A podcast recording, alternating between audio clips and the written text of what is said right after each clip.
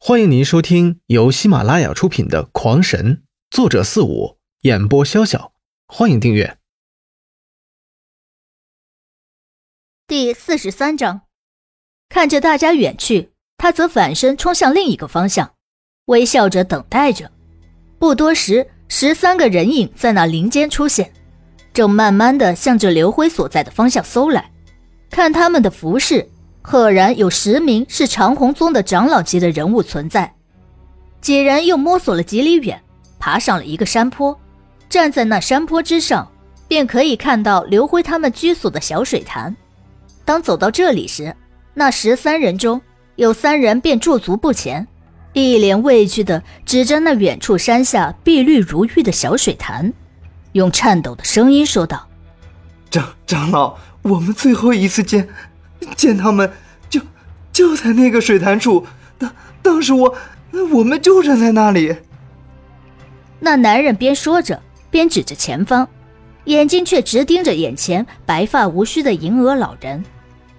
原来村子日前又发出任务，一个十人组的小队进山做任务，结果恰巧在这里看到了正在洗衣服的刘秋兰和古阳，于是便回村报给了庄金源。而当初这两家失踪，庄清源大感不对，便报给长虹宗上层。长虹宗随即猜到，这古媚仪和刘辉二人并没有死，可能是有史以来唯一两个进秘境没有死的人。这对于他们无疑是两个惊天宝藏一般，遂让庄清源密切关注。而这次突然在山林中再现两家的踪迹，庄清源不敢有丝毫怠慢。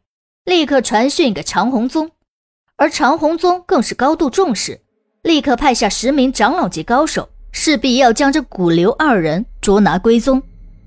刘辉感觉到几人的靠近，本打算就此让古媚仪等人练练手，可是突然在他的电波之中，竟然看到了几人都是银质护额，显然地位崇高，修为铁定是不弱，当下便打消了这个念头。于是用计将几人支走，他要独自面对这些打乱他平静的人。长长老大人，我们下去搜搜。庄清源在几个长老面前完全没有了做村长时那般强势，赫然变成了一只点头哈腰、卑躬屈膝的奴才，一脸谄媚的笑意。现在他最希望的事儿，就是将自己与这刘辉扯上关系，好多少沾点功劳。不必了，我们自己去便好。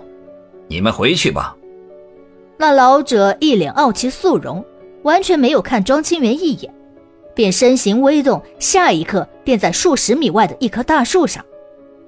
他这边刚刚消失，其他九位也纷纷急追而上，十道身影如流光般快速的在林间消失不见。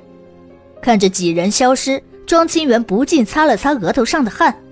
转头对向后的王烈和那带路之人道：“果云，你这次做的非常好，大义灭亲，好，很好。一旦成功，长虹宗不会亏待你的。好了，现在没我们什么事儿了，我们原路返回吧。”再说那十人快速的在林间穿行，速度快若闪电。若以这个速度，只需要半刻钟便会达到那死亡之潭。但是，直到几人都累得呼哧带喘的，却依旧没有到达那小潭边，甚至感到没有拉近多少距离。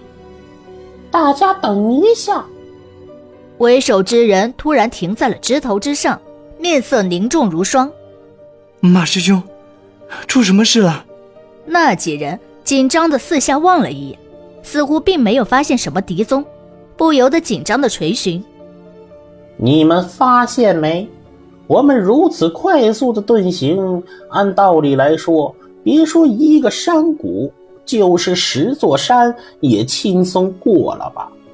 可是，你们看，马空话伸手指向前边，那依旧如在眼前却遥不可及的小水潭，脸上凌云如瀑。被他这一说，几人立时便也感觉到了不对，四下再次张望，却依旧没有任何发现。不由得脸色都变得难看了起来，你看看我，我看看你，却都没有说话。我们再向前走走看，大家要小心，发现不对便立即出言提醒。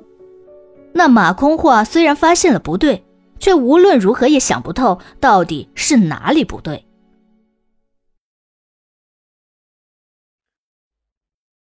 听众朋友们，本集已播讲完毕，请订阅专辑，下集更精彩。